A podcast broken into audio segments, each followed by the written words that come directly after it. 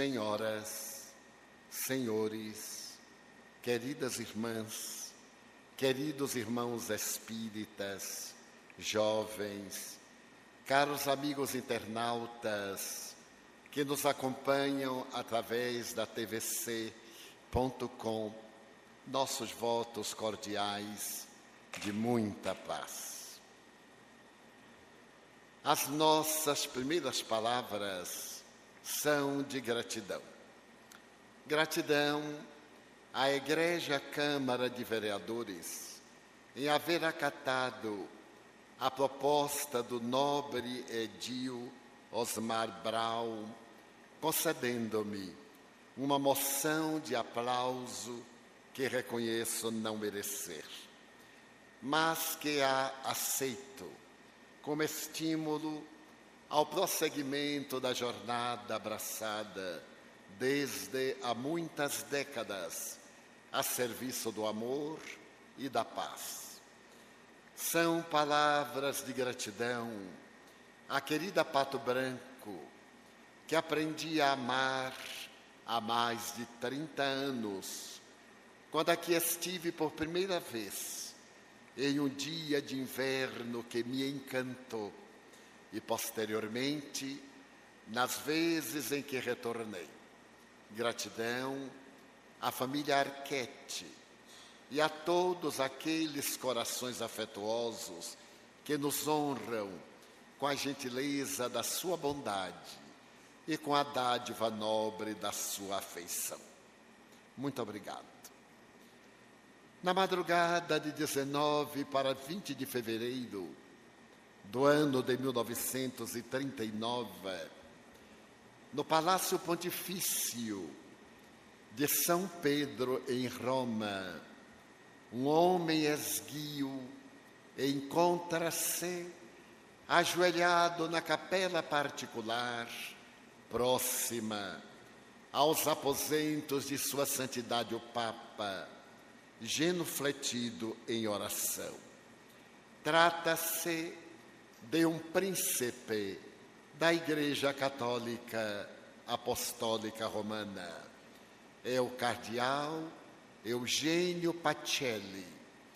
Eugênio Pacelli representou a Santa Sé em inúmeras embaixadas internacionais. O seu coração, naquela madrugada, no entanto, encontrava-se opresso porque nuvens pesadas pairavam sobre o território europeu.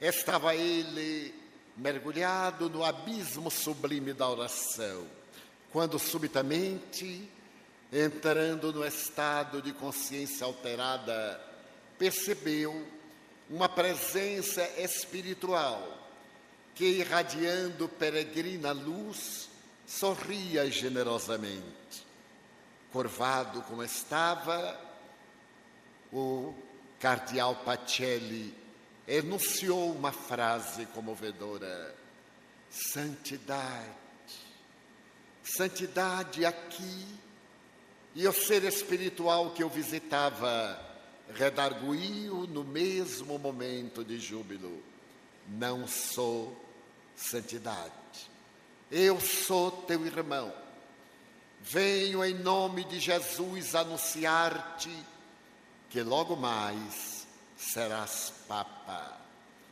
Eugênio Pacelli, diante desta revelação do mundo espiritual, foi tomado de angústia maior e procurou esclarecer como é possível o Papa Pio XI encontra-se na glória das suas celebrações. E a entidade que o visitava, sem perder o rumo da conversação, prosseguiu: Venho dizer-te que a humanidade mergulhará no caos de uma grande guerra, e Jesus escolheu-te para que conduzas o rebanho católico do mundo. Não te perturbes, logo mais serás Papa. Eugênio Pacelli abriu desmesuradamente os olhos e ainda insistiu numa justificativa. Santidade mas o Papa Pio XI goza de saúde. Eu sei, mas logo mais tu serás Papa. E diante desse homem notável, considerado dos mais aristocratas embaixadores da Santa Sé, diluiu-se, deixando profundamente perturbado.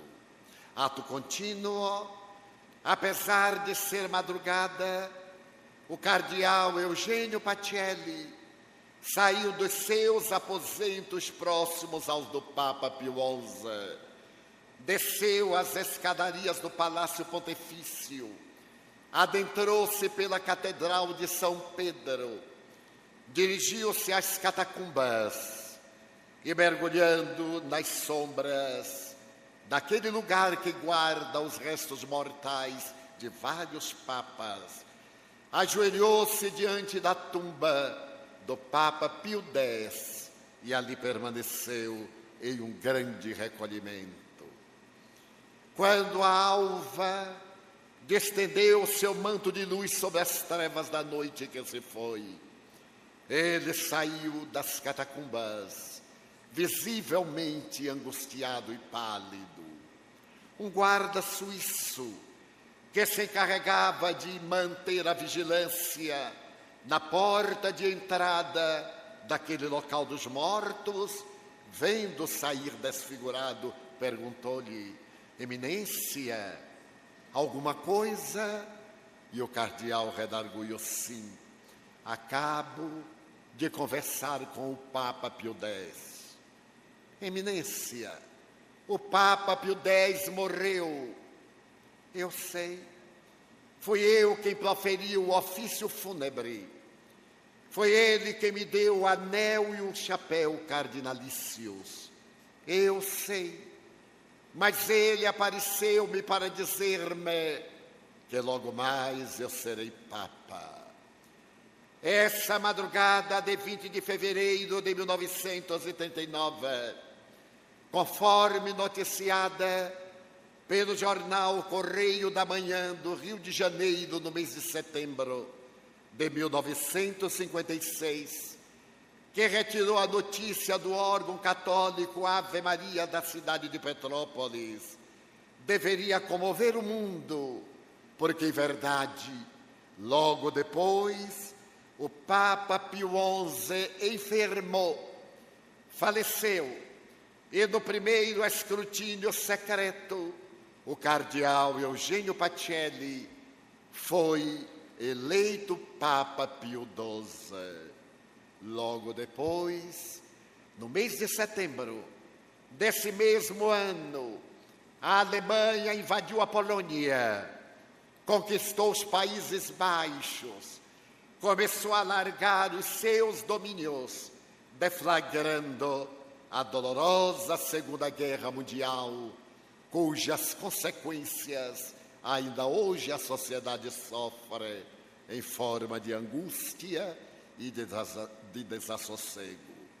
O fato notável procura demonstrar que a vida espiritual paira soberana acima dos indivíduos e das suas posições.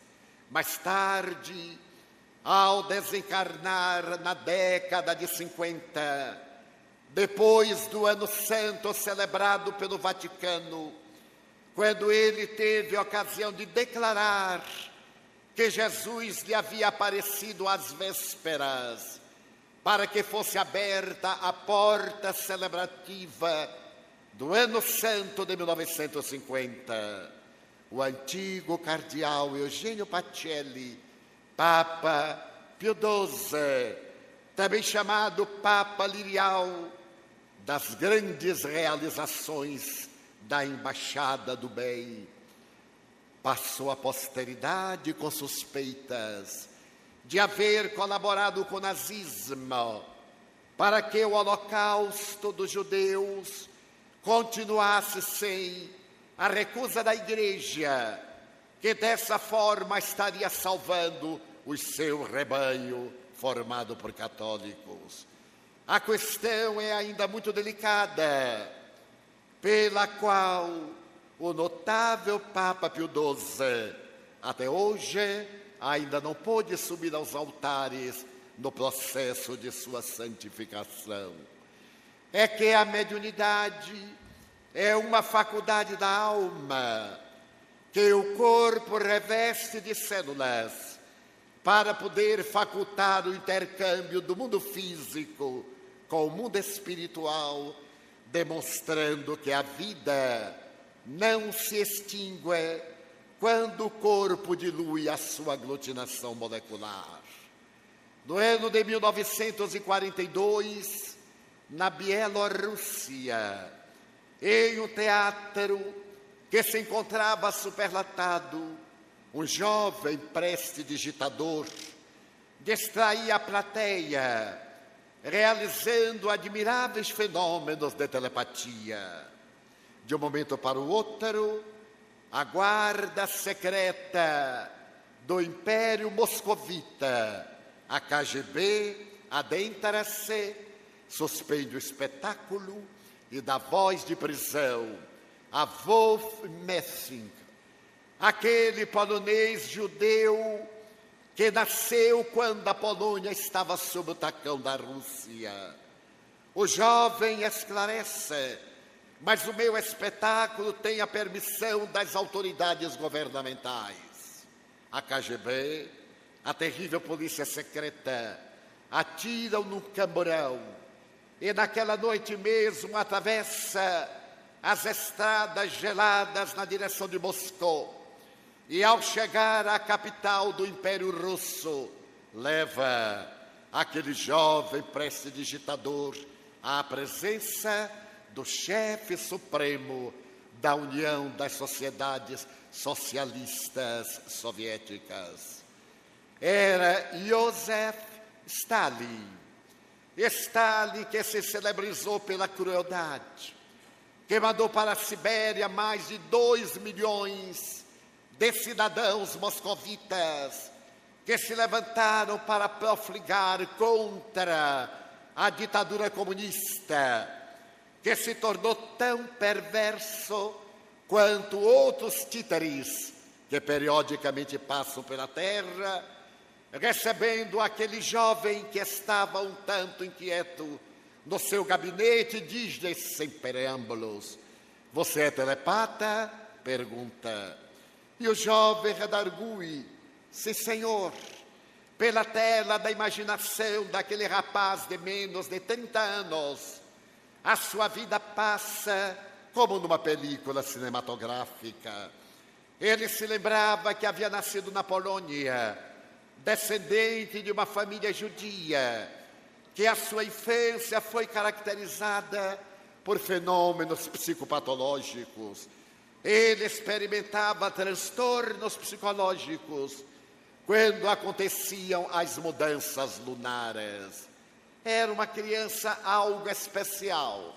Porém, mais tarde, aos 12 anos de idade, ele resolveu fugir de casa para Berlim a nobre capital da Alemanha.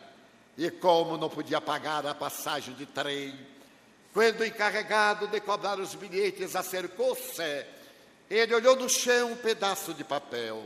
Era um papel comum. Tomou, cravou os seus nos olhos do cobrador, entregou-lhe o papel, dizendo-lhe: Aqui está o bilhete. E aquele homem, visivelmente hipnotizado pelos olhos do garoto, olhou, sorriu e o deixou viajar.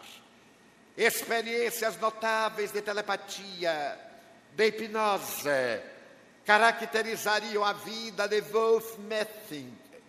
E graças a isso, ele teve a oportunidade de conhecer personalidades notáveis, como Sigmund Freud.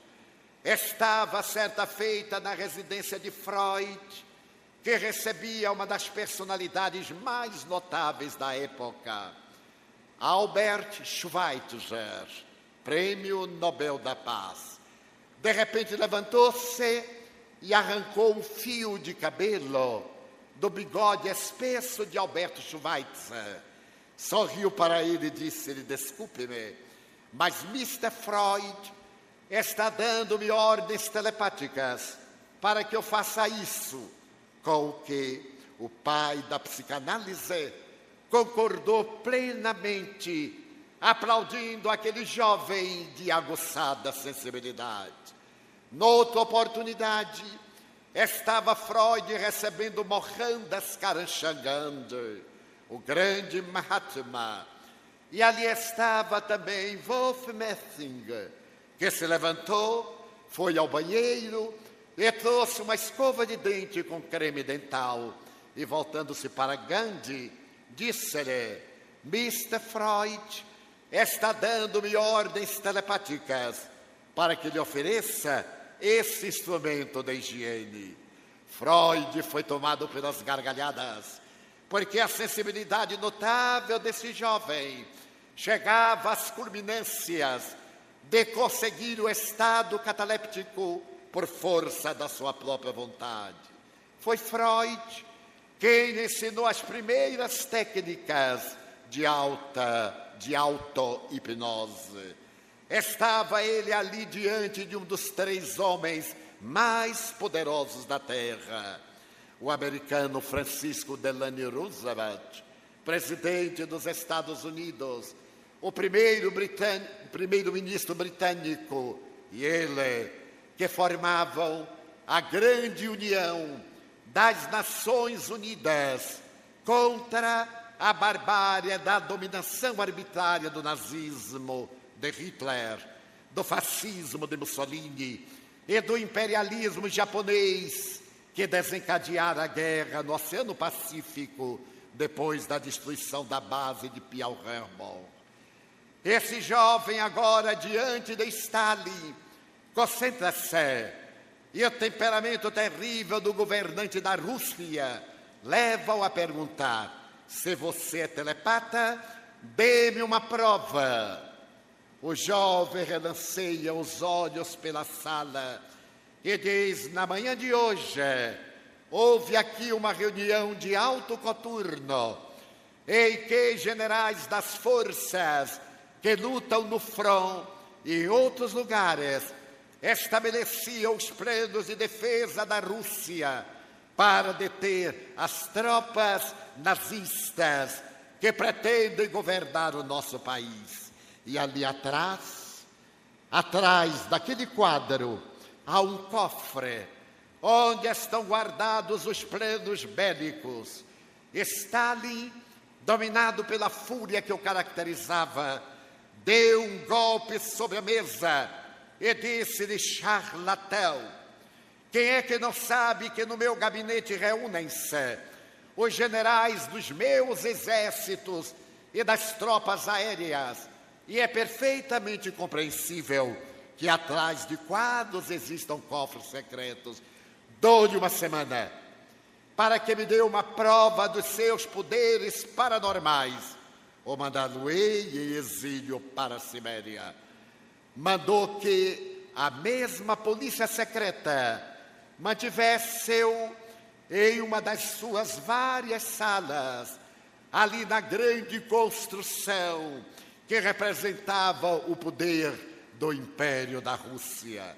Ele poderia movimentar-se sempre vigiado por dois detetives particulares da terrível KGB. Naquela semana, Wolf Messing, de um momento para o outro, pediu a guarda que o levasse ao Gosbank, na Praça Vermelha, e pediu que lhe dessem também uma pequena mala, porque ele desejava demonstrar os seus poderes. Acompanhado pelos terríveis representantes do poder ditatorial, acercou-se de um dos caixas do Gosbank, tomou de um pedaço de papel e deu ao caixa e disse-lhe: pague-me estes cem mil rublos. O caixa empalideceu. Mas, senhor, não temos aqui. Não importa. Aqui está uma maleta. Vá buscá-los no cofre da parte subterrânea do banco.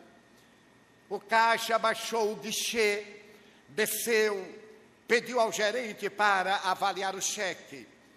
Foi a intimidade do grande depósito lotou a valisa, trouxe-a e entregou-a ao jovem Wolf Messing. Ele saiu acompanhado pela KGB até a porta.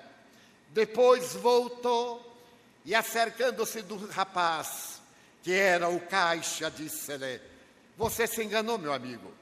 Aqui não está o dinheiro que eu pedi. Disse: Senhor. Abriu a maleta. Você se enganou. O rapaz disse: Nunca me engano. Eu trabalho aqui na tesouraria há mais de 20 anos e nunca me enganei. Pois sim, você se enganou. Examine o cheque que eu lhe dei. Ele abriu a gaveta e quando tirou era um pedaço de papel em branco. Não tinha nada escrito. O choque foi tão grande que por pouco ele não morreu de um colapso cardíaco. Naquela semana, antes que terminasse o prazo que lhe havia sido dado por Josef Stalin, o comandante em chefe das repúblicas soviéticas, estava na sua dacha, nos arredores de Moscou, na sua propriedade particular, quando de repente aparece na sua sala secreta Wolf Messinger. Está-lhe surpreendido pela presença daquele homem estranho. Começa a gritar e a chamar a guarda, que acorre desesperada. E ele pergunta como este homem entrou aqui. Aquele local era o local mais secreto da Rússia. Nem a esposa de Stalin jamais tiveram oportunidade de adentrar-se ali. A única pessoa que ali entrava era o chefe da polícia secreta, Laurenti Beria. Então, ante a estupefação, os soldados diziam: Mas ele não passou por nós. Havia somente um corredor e em cada 20 metros, dois guardas estavam postados. E eles eram unânimes em dizer que aquele homem não passara pelo corredor. Então Stalin, pálido, porque ele poderia ter assassinado, pergunta-lhe: como conseguiu entrar aqui? E ele disse: fácil, muito fácil. Em nossa reunião naquela vez, eu percebi por telepatia que a única pessoa que tinha acesso a Vossa Excelência era Laurent Beria. Então, durante a semana, eu fiz uma autoindução hipnótica. Eu sou Laurent Beria. Eu sou Laurent Beria.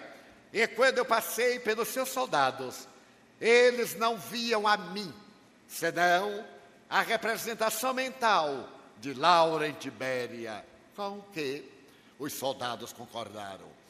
A partir daquele momento, Stalin derreou e contratou o jovem para que estivesse sempre ao seu lado, na condição de secretário, para poder ler as mensagens mentais daqueles que o buscavam.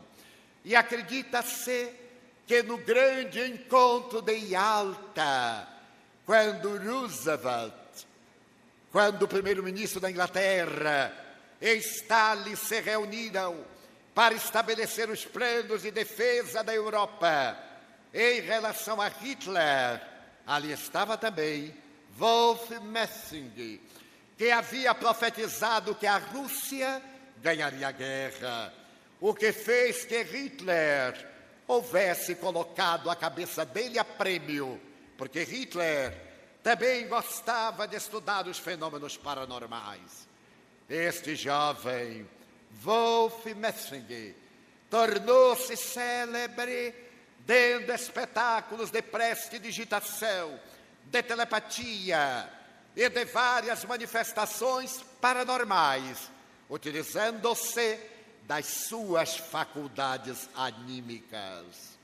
Existem na criatura humana as faculdades do próprio ser que é, a potencialidade do espírito, que proporciona fenômenos paranormais, denominados parapsicológicos, psicotrônicos, psicobiofísicos, metapsíquicos, e que dependem exclusivamente da sua vontade, à semelhança do grande guru indiano Swami Satya Sai Baba, que materializa moedas de ouro, que materializa uma cinza perfumada, o vibut, e que consegue deslumbrar a sua multidão de adeptos, e que eu tive a honra de conhecer há cerca de 20 anos. São fenômenos produzidos pela própria personalidade do indivíduo, que o nobre investigador da doutrina espírita, Alexandre Aksakov, denominou de fenômenos de natureza anímica. Mas por volta de 1918, depois de terminada a Segunda Guerra Mundial, um jovem está na cidade de Viena. Ele é austríaco e acaba de passar por uma grande decepção ele se candidatou à Escola Superior de Pintura da Universidade de Viena e foi reprovado pela má qualidade dos seus quadros. Ele foi visitar o Museu de Hofburg, no grande castelo da Rainha Maria Teresa, uma das obras gloriosas da Europa. E estando no museu, ele passeou o olhar pelas peças que ali estavam guardadas e deteve-se sobre uma vitrine que estava coberta por um veludo verde estava dentro de uma caixa de cristal um pedaço de metal enferrujado envolto numa tira de couro com uma inscrição: A Lança de Longinos. E ao lado delicada e cuidadosa descrição. Dizia mais ou menos: todo aquele que teve nas mãos a lança de Longinos governou a terra. A lança de Longinos foi trabalhada nos metais no Velho Egito e depois passou pelas mãos de grandes conquistadores, mesmo de Israel ela esteve nas mãos de Herodes o Grande, de Herodes Antipas, aquele do período da vida de Jesus. Através da história, ela passou pelas mãos de Constantino, pelas mãos de Franco, pelas mãos dos grandes governadores do mundo. E agora estava ali no museu de Hofburg, repousando quando o jovem se deteve a contemplar aquele pedaço de metal enferrujado, fez uma convulsão epiléptica, tomou na terra e depois da convulsão, e que os esfíncteres liberaram o excremento, ele levantou-se aturdido e saiu desesperado. Esse jovem chamou-se Adolf Hitler. Por volta de 1927, ele se encontrava na Alemanha e frequentava uma instituição esotérica chamada Grupo Thule. Esse grupo trabalhava com reencarnação, realizava fenômenos parapsicológicos, fenômenos mediúnicos. E certo dia, um médio em transe olhando aquele homem confliteado e sereno, disse-lhe: Alguém dentre nós será o braço da divina justiça, que açoitará a criatura humana durante dias terríveis. Nós o identificaremos quando ele experimentar uma cegueira de natureza histérica por 30 dias. Passados os anos, aproximadamente no ano de 1931, o jovem Adolf Hitler despertou um dia absolutamente evidente. Um mês depois, recuperou a vista. Ele se lembrou do grupo Thule, que ele havia prognosticado lugar de destaque na história da humanidade, que havia revelado encarnações anteriores existências dele do passado, inclusive quando fora um mago na Itália, em Calota Bolena, e firmara um pacto com o rei de França contra o papado vigente em Roma. A grande verdade é que no ano de 1935, em uma cervejaria de Munique, ele se encontra com quatro indivíduos que haviam sido prognosticados no grupo Tulé como sendo os cavaleiros do Apocalipse. Foi ali que nasceu, naquela cervejaria de Munique, o Partido Nacional Socialista, Nacional Socialista, mais tarde conhecido como o nazismo. E em breve, Adolf Hitler subiu ao poder com todas as angústias. E quando assomou a governança da Alemanha, viajou diretamente a Viena, aproximou-se daquela vitrine, golpeou-a arrebentou-lhe o vidro, tomou aquela peça, levou-a para Berlim. Era o talismã, a ponta da lança que Longinos aplicara em Jesus entre a terceira e a quarta vértebra do seu lado direito. A partir daquele momento, ele declarou a Segunda Guerra Mundial, conquistou praticamente a Europa as tropas nazistas e hitleristas avançavam como uma pandemia em todas as direções, até que o inverno russo repetiu a mesma façanha de 1811 contra as tropas napoleônicas, vencendo o curso que desejava construir os estados moloques europeus que deveria ter por capital Paris. O mesmo sonho de Hitler, que desejava ter Berlim como a capital da Europa e, quiçá, do mundo. É aí que começa a decadência do império sonhado por Adolf Hitler, até o dia em que no Bank, perto da porta de Brandenburg, naquele subterrâneo esconso, depois de haver assassinado Eva Braun, a mulher com quem se casa minutos antes, ele programa uma morte tríplice. Ele programa um veneno injetável, asfixia e um tiro na cabeça. E morre o hediondo governante, que pede aos seus soldados fiéis que lhe queimem o cadáver do lado de fora, para que não se pudesse a sociedade vingar daquele que ceifou mais de 50 milhões de vidas com o horror da Segunda Guerra Mundial. Adolf Hitler, que foi denominado o médium de Satã. Temos então nessa breve exposição três fenômenos de natureza transcendental: o fenômeno mediúnico do cardeal Eugênio Pacelli, tendo uma visão do Papa Pio X, mais tarde uma visão de Jesus o fenômeno paranormal de Wolf Messing, demonstrando que a criatura humana não é apenas o conjunto cerebral, é o espírito que aciona a matéria, é essa consciência que administra a máquina orgânica constituída de 70 trilhões de células.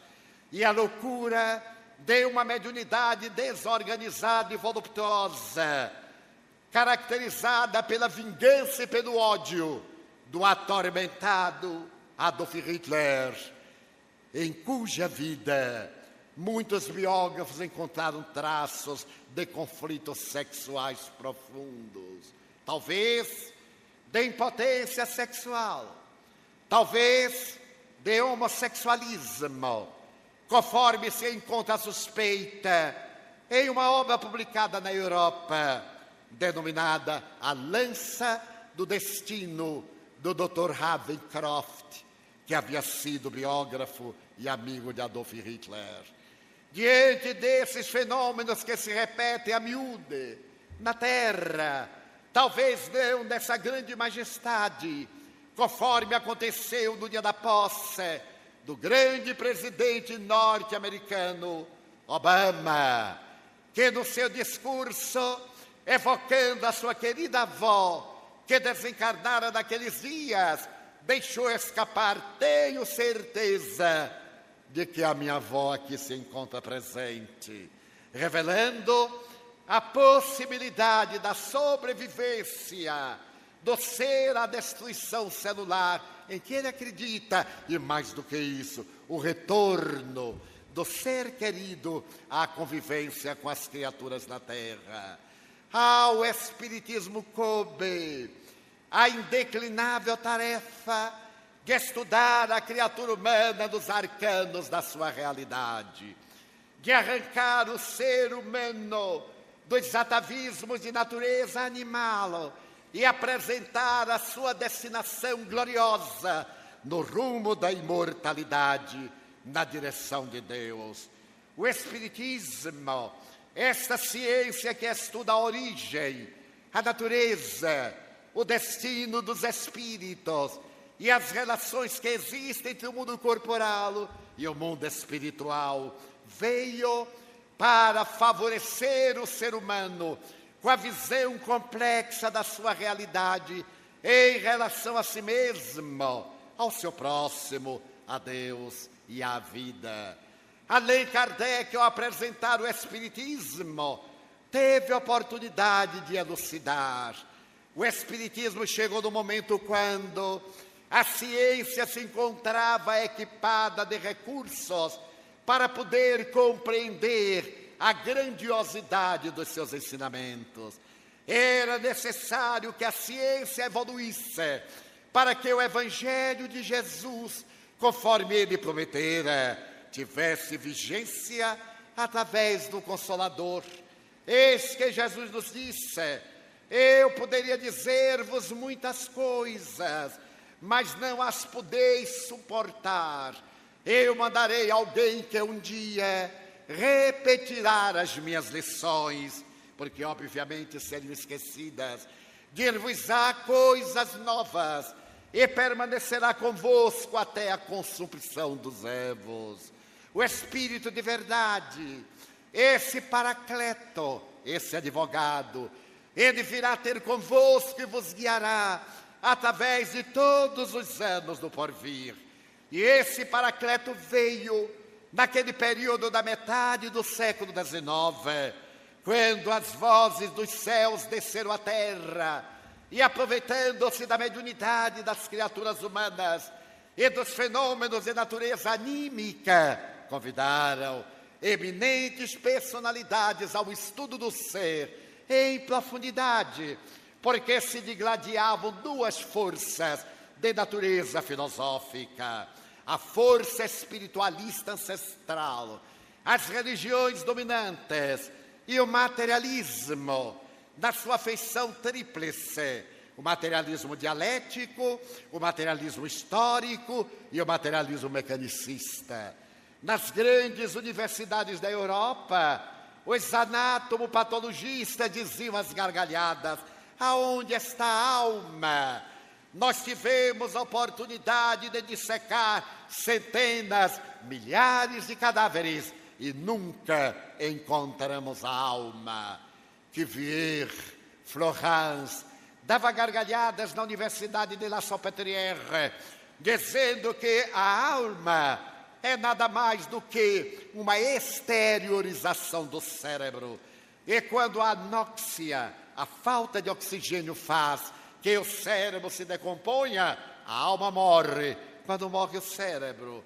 Na Alemanha, três grandes químicos, Mollschott, Büchner, Carlos Vogt, diziam a alma, a alma é uma sudorese cerebral. Da mesma forma que o fígado produz a bilis e os rins produzem a urina, o cérebro produz a alma e as gargalhadas zombavam das religiões oficiais que não podiam resistir à pressão do cepticismo para demonstrar a imortalidade da alma. É exatamente nesse clima que os espíritos se manifestam. Chamam a atenção de personalidades notáveis, como Sir William Crookes, considerado um dos homens mais notáveis do século XIX na física, na, na química. Ele recebe na sua casa a visita de uma menina adolescente, Florence Cook, que ele diz jovial, Mr. Crookes, eu sou portadora de mediunidade.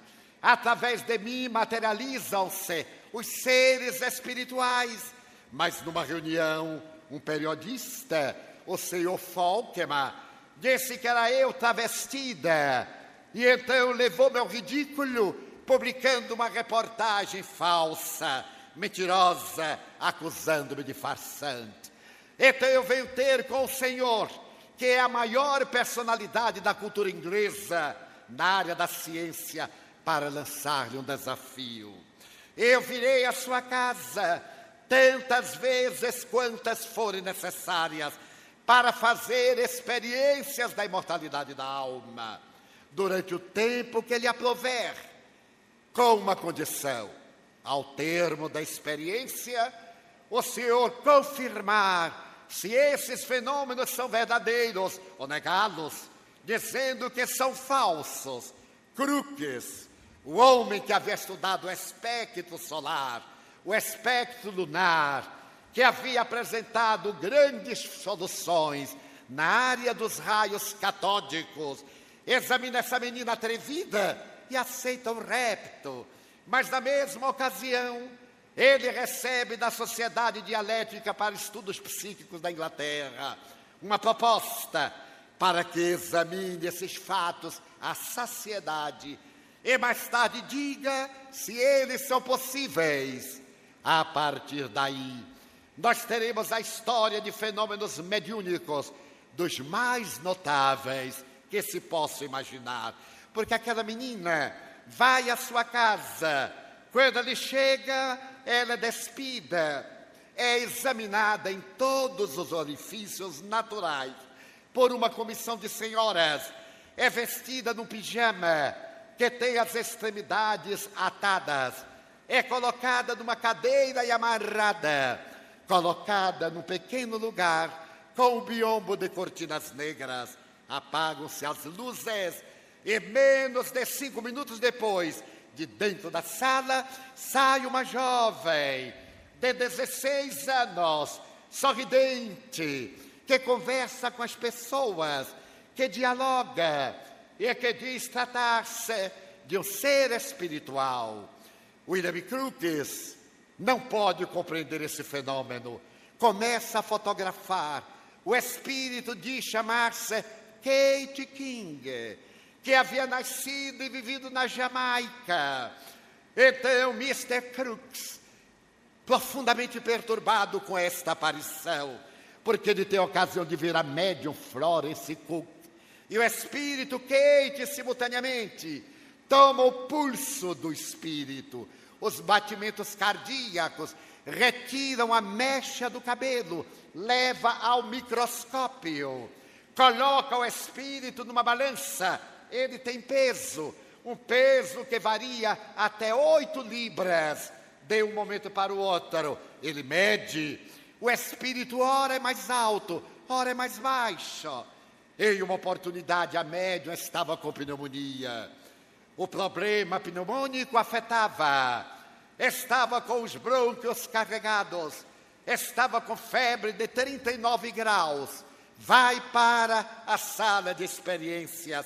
E quando Kate se apresenta, saudável, o pulso da médium estava de 120, o de Kate estava de 70, a temperatura da médium 39 graus, a temperatura de Kate 36,6. Eram duas personalidades totalmente diferentes. Então, Crux começa a imaginar que deveria ter uma fraude. Prepara agora a médio hospedando-a na sua casa. Dá-lhe vomitórios para que ela não tenha nada no pulmão, no estômago. Dá-lhe laxantes. Debilita para que ela não tenha controle praticamente sobre as suas funções e os espíritos materializam-se. Fotografa 18 vezes durante três anos Mas certo dia, era o inovidável 31 de março de 1875, Kate estava eufórica e diz a Mr. Crooks: fotografe-me ao lado da médium. Abre a cabine, chega ao lado da médium, todos veem as duas, a médium adormecida em transe e Kate sorrindo. As fotografias são feitas. Em outro momento, ela posa ao lado do próprio William Crookes para que se faça uma fotografia. E por fim ela diz: é minha última aparição. Eu já cumpri com a minha missão na terra. Agora voltarei para o mundo espiritual, mas quero que o senhor acorde Kate, porque ela vai ficar profundamente magoada de não poder despedir-se de mim. Ampare-a, porque quando disser que não virei mais, ela vai ficar desesperada. William Crookes acorda médium. Ela recobra lucidez. Oh, Florence, oh, Kate. O espírito e a médium dialogam. Então Kate diz a Florence: Agora me vou, querida. Adeus. Não, não, não me deixe. Não me deixe, Kate. E o espírito vai desintegrando-se de baixo para cima até o momento em que fica somente a cabeça, que se dilui no nada. Aquilo era um piso, não havia nenhum alçapão. Então Kate desmaia. Nessa noite, o notável William Crookes fez uma carta à Sociedade Dialética de Pesquisas Psíquicas da Inglaterra, na qual ele diz em determinado momento: Vós me convidastes para que eu observasse se esses fenômenos são possíveis. Pois eu quero dizer-vos, eles não são possíveis, eles são reais. E começa a descrever nos chamados proceedings as experiências realizadas. Kate, o espírito, era portador de uma pele delicada. Florence, a médium, tinha uma grande cicatriz no pescoço que o espírito não tinha. A médium tinha o hábito de roer as unhas. O espírito tinha as unhas longas, bem cuidadas. O cabelo de Kate era ruivo, o da médium era louro. Examinados ao microscópio ambos os cabelos. Então ele declara que está diante de uma realidade e professa a crença no Espiritismo. Mais tarde, condecorado pelo título nobiliárquico concedido pela família real britânica de um amigo lhe diz: Você deve ter se apaixonado pela médium. Aqueles fenômenos nunca aconteceram. Confessa que você estava fascinado, porque para o negador cínico, não existem fatos que resistam à sua idiosincrasia contra a realidade espiritual. E Crookes, agora o homem da idade, escreve: cada dia que passa, mais certeza eu tenho dos fenômenos, tal a clareza com que os acompanhei durante aqueles dias memoráveis. Aí está uma das provas notáveis da imortalidade da alma, conforme Allan Kardec houvera declarado ao apresentar o Livro dos Espíritos no dia 18 de abril de 1857.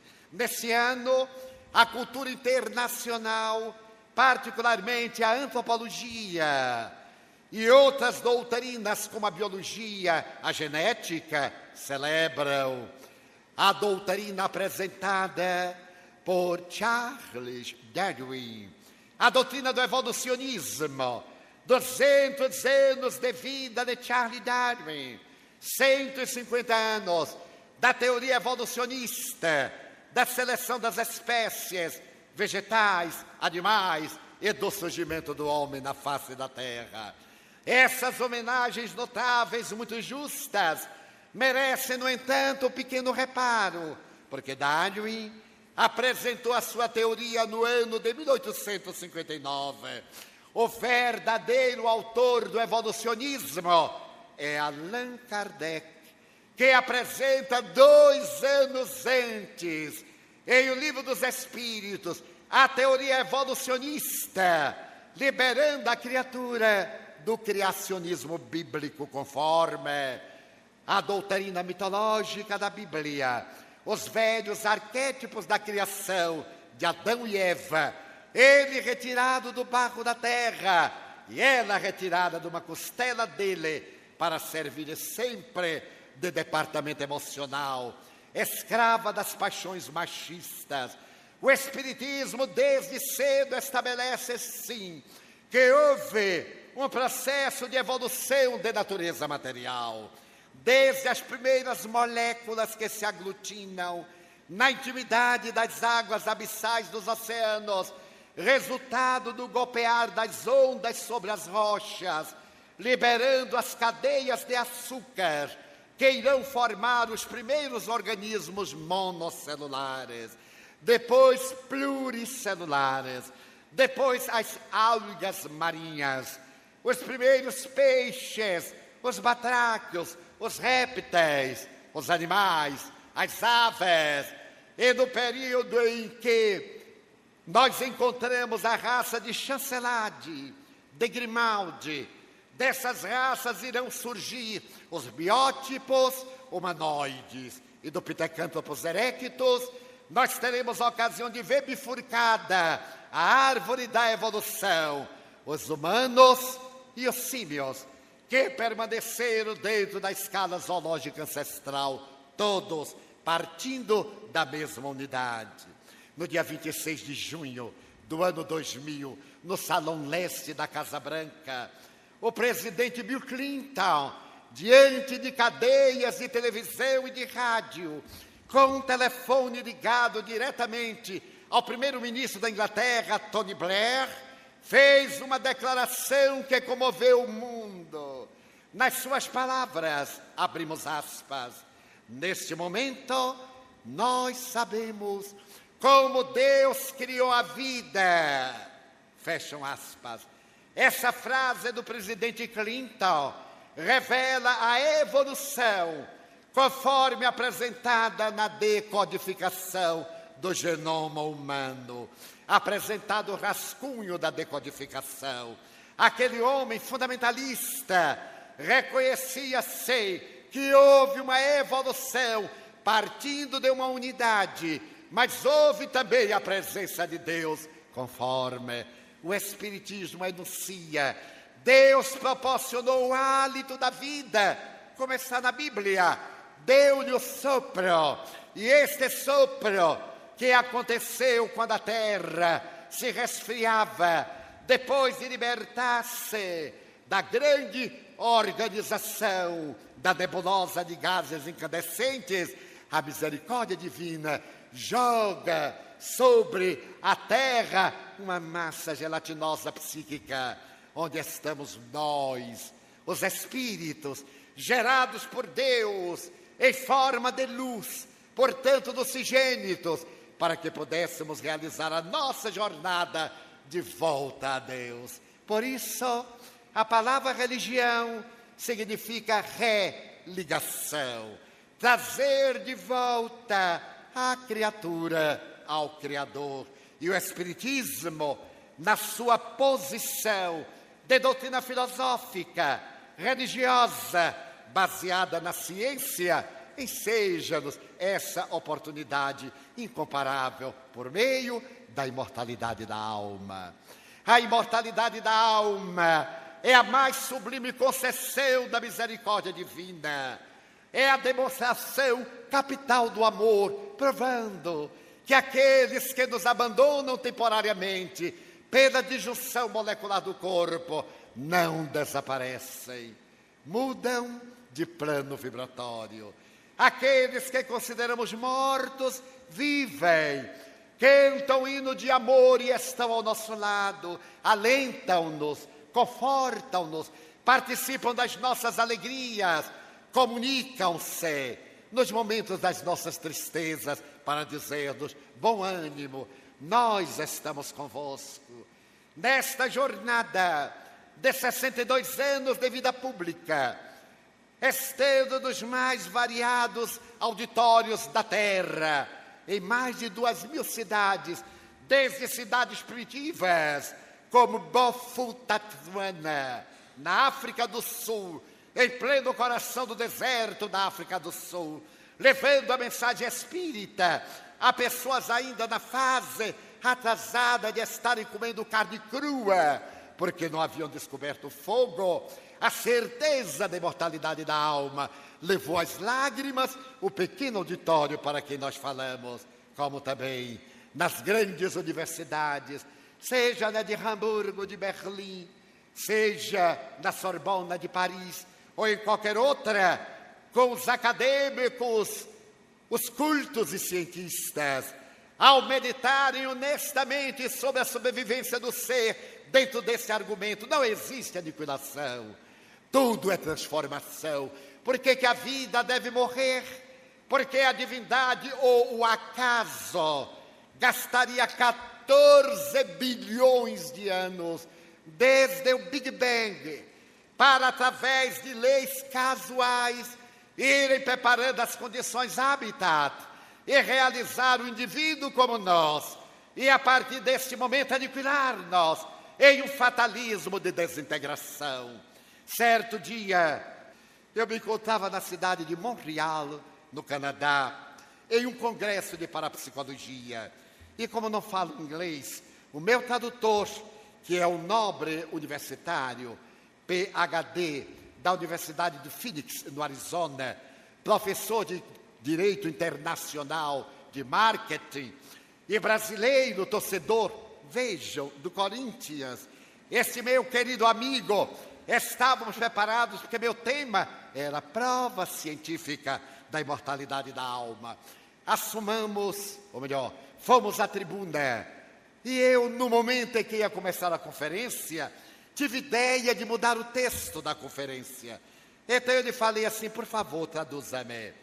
Voltei-me para o auditório, fiz a saudação, que ele traduziu muito bem, e eu disse: Eu não creio na imortalidade da alma. Ele me olhou assustado e disse: Ficou louco? Como é que você não crê? O tema é prova científica da imortalidade da alma e você diz que não crê. Eu então sorri e disse: Por favor, traduza. Não, não traduzo. É uma loucura. Eu disse: Por favor, traduza. Eu não creio na imortalidade da alma. Ele disse: Eu não traduzo. E o auditório ficou nos olhando, os dois patetas discutindo ao invés de proferir a conferência. Quando eu vi que ele não ia traduzir, eu arrisquei e disse no inglês maravilhoso de Oxford, com acento baiano: I don't cry immortality. Então as pessoas me olharam e ele também disse: Mas de volta está dizendo que não crê na imortalidade? Eu digo: Não creio. Eu sei que a alma é imortal, porque crer é um verbo transitivo Cremos hoje e deixamos de crer amanhã. Não cremos agora e passamos a crer mais tarde. Mas quando nós sabemos, é para sempre. Eu sei que a alma é imortal, porque quem sabe ler, olha um outdoor e diz: Não vou ler, já leu. Então, a imortalidade da alma não é uma questão de crença, é uma questão de ciência, de experiência de certeza no laboratório do cotidiano. Somos imortais. Abre-nos isso, um espaço grandioso para a nossa felicidade, ensejando-nos que uma filosofia de comportamento, desde que eu viverei, cabe-me viver de tal forma que o meu amanhã seja coroado de bênçãos preparatórias desde hoje. Hoje eu colho a insementação de ontem, amanhã eu colherei a sementeira de hoje. Qual é essa filosofia? É apresentada por Jesus Cristo no seu evangelho dúlcido e libertador da ignorância, daquele evangelho que tem como poema máximo o Sermão da Montanha, a sinfonia inacabada do Sermão da Montanha a mensagem duradoura desse homem amigo que desceu aos miseráveis e não se tornou miserável também, que conviveu com os potentosos e não se tornou presunçoso, que esteve no vale das paixões humanas e não se permitiu contaminar, à semelhança do sol que beija o pântano e que beija a rosa, sem adquirir o odor pútrido do chavascal, nem suave perfume da flor, Jesus veio ter conosco para poder conduzir-nos com bondade na direção do amor inefável de Deus, dizendo ser o nosso caminho. Vivemos uma hora de grandes amarguras. Eu desejo evocar uma página lírica escrita pelo espírito Humberto de Campos, através das mãos do apóstolo da mediunidade, Francisco Cândido Xavier, que narrarei ao sabor da minha própria emotividade. Era o mês de Nisan, primavera Israel. A brisa perfumada corria nos braços da natureza em festa, daquele crepúsculo em que o sol lentamente fechava o seu leque de plumas douradas diante de um céu assinalado pela cor turquesa e pelo colorido do crepúsculo.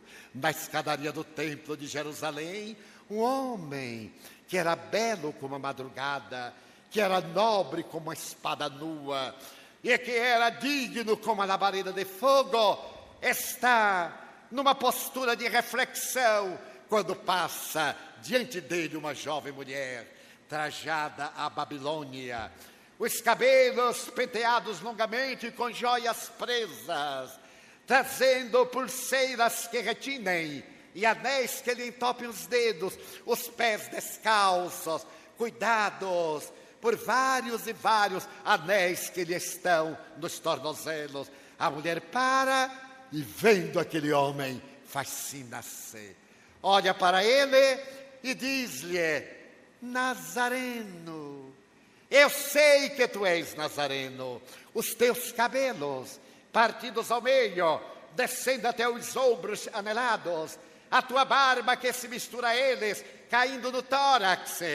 Eu sei que tu és estrangeiro, que não és de Jerusalém, porque eu vejo os teus pés marcados pela urze do caminho e a tua testa com o pó da estrada, colado aos cabelos pelo suor, Nazareno belo.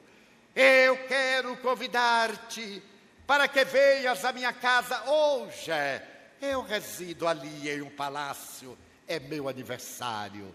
Tu virás? Eu sou vendedora de ilusões, sou bailarina, e os homens pagam uma verdadeira fortuna para desfrutarem do prazer de estar comigo. Dizem que tenho os lábios com o sabor das romãs e que o meu corpo exala o perfume das rosas de Séforis. Eu te convido para que venhas à minha casa hoje como meu hóspede oficial. Tu virás?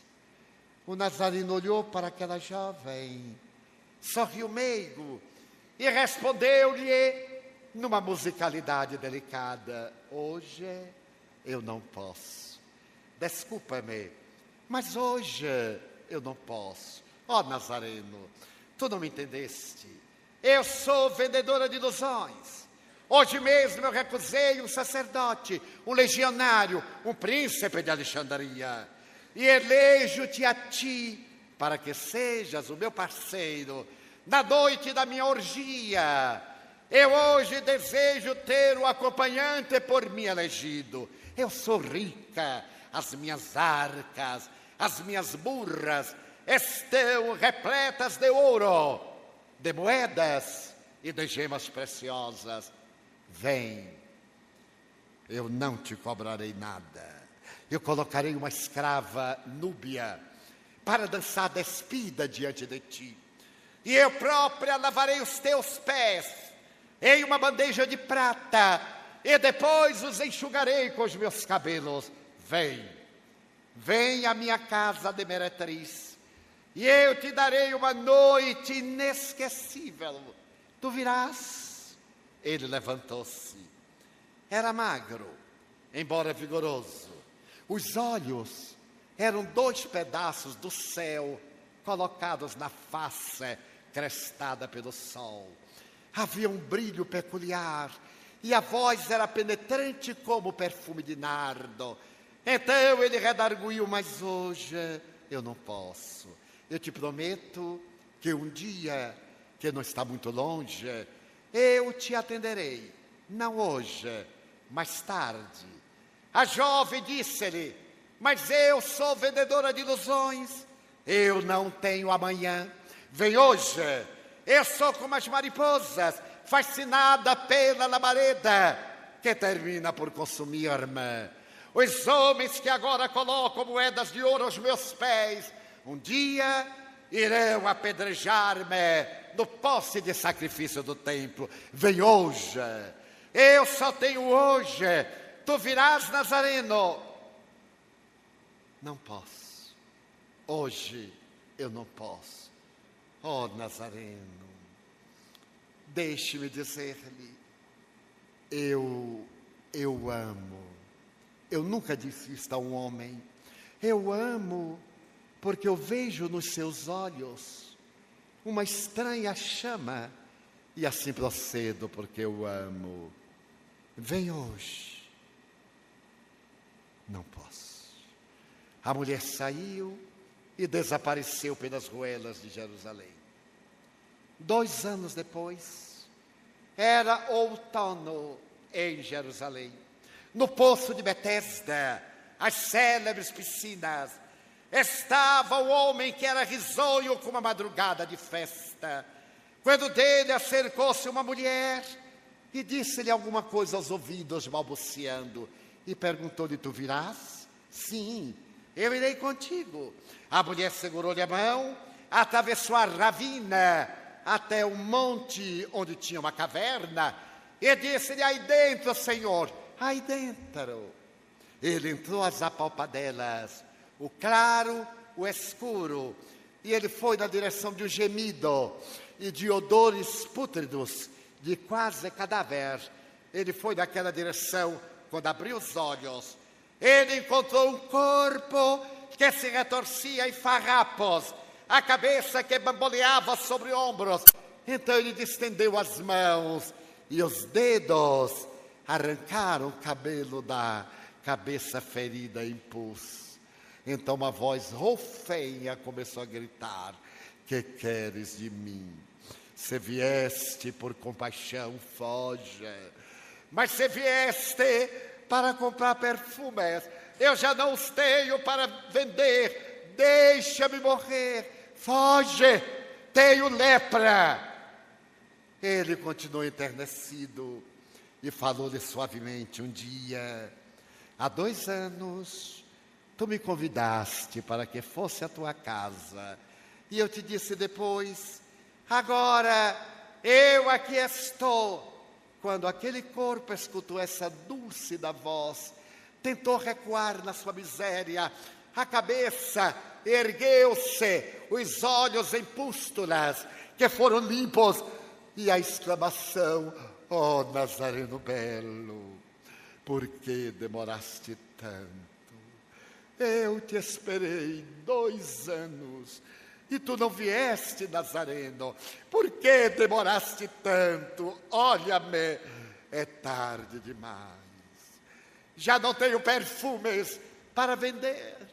E se tu estás aqui por compaixão, eu te agradeço. Foge, porque se eles souberem que estiveste com a leprosa, te mandarão também para o vale dos imundos.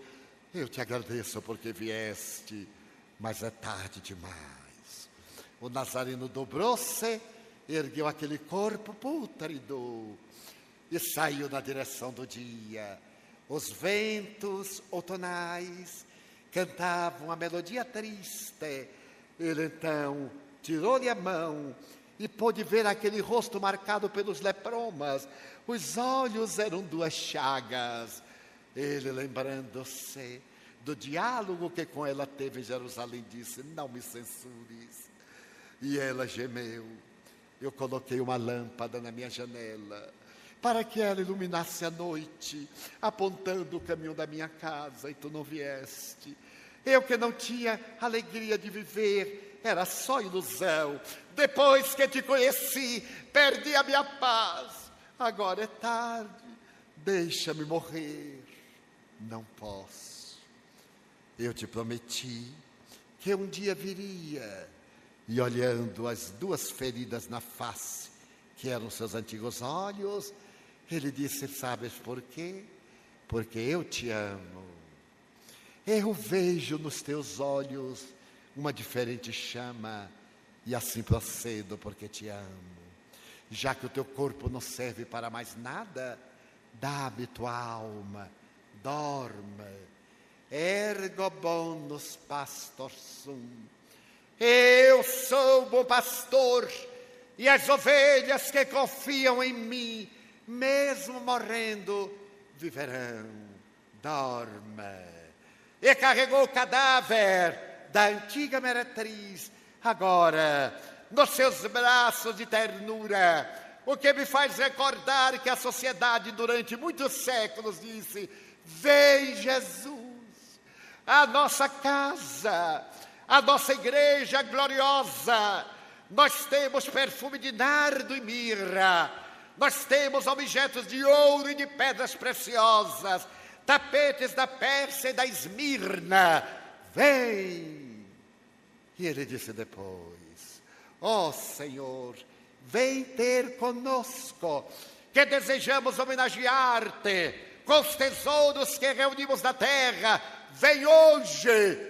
E ele disse mais tarde, quando a humanidade entrou em colapso, quando a cultura enlouqueceu, a ciência e a tecnologia desvairaram depois do progresso que facultou ao ser humano, nesta hora dolorosa, apocalíptica, Jesus volta e olhando para nós, diz-nos docemente: Sinite parvulus venire ad me. Oh, vinde a mim todos vós que sofreis.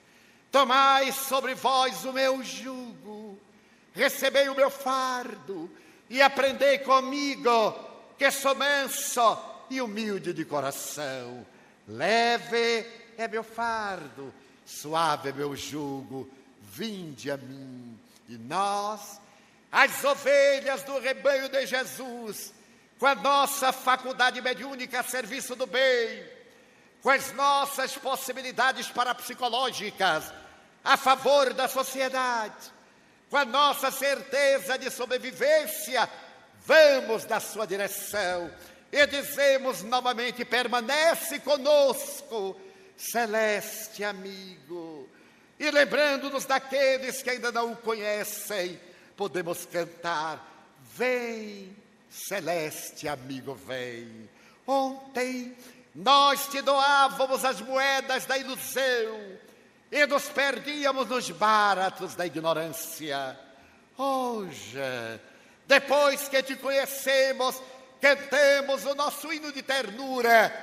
Vem, celeste amigo, vem, toma dos nossos passos pela estrada da amargura, segura nossa mão e leva-nos na grande aventura da imortalidade.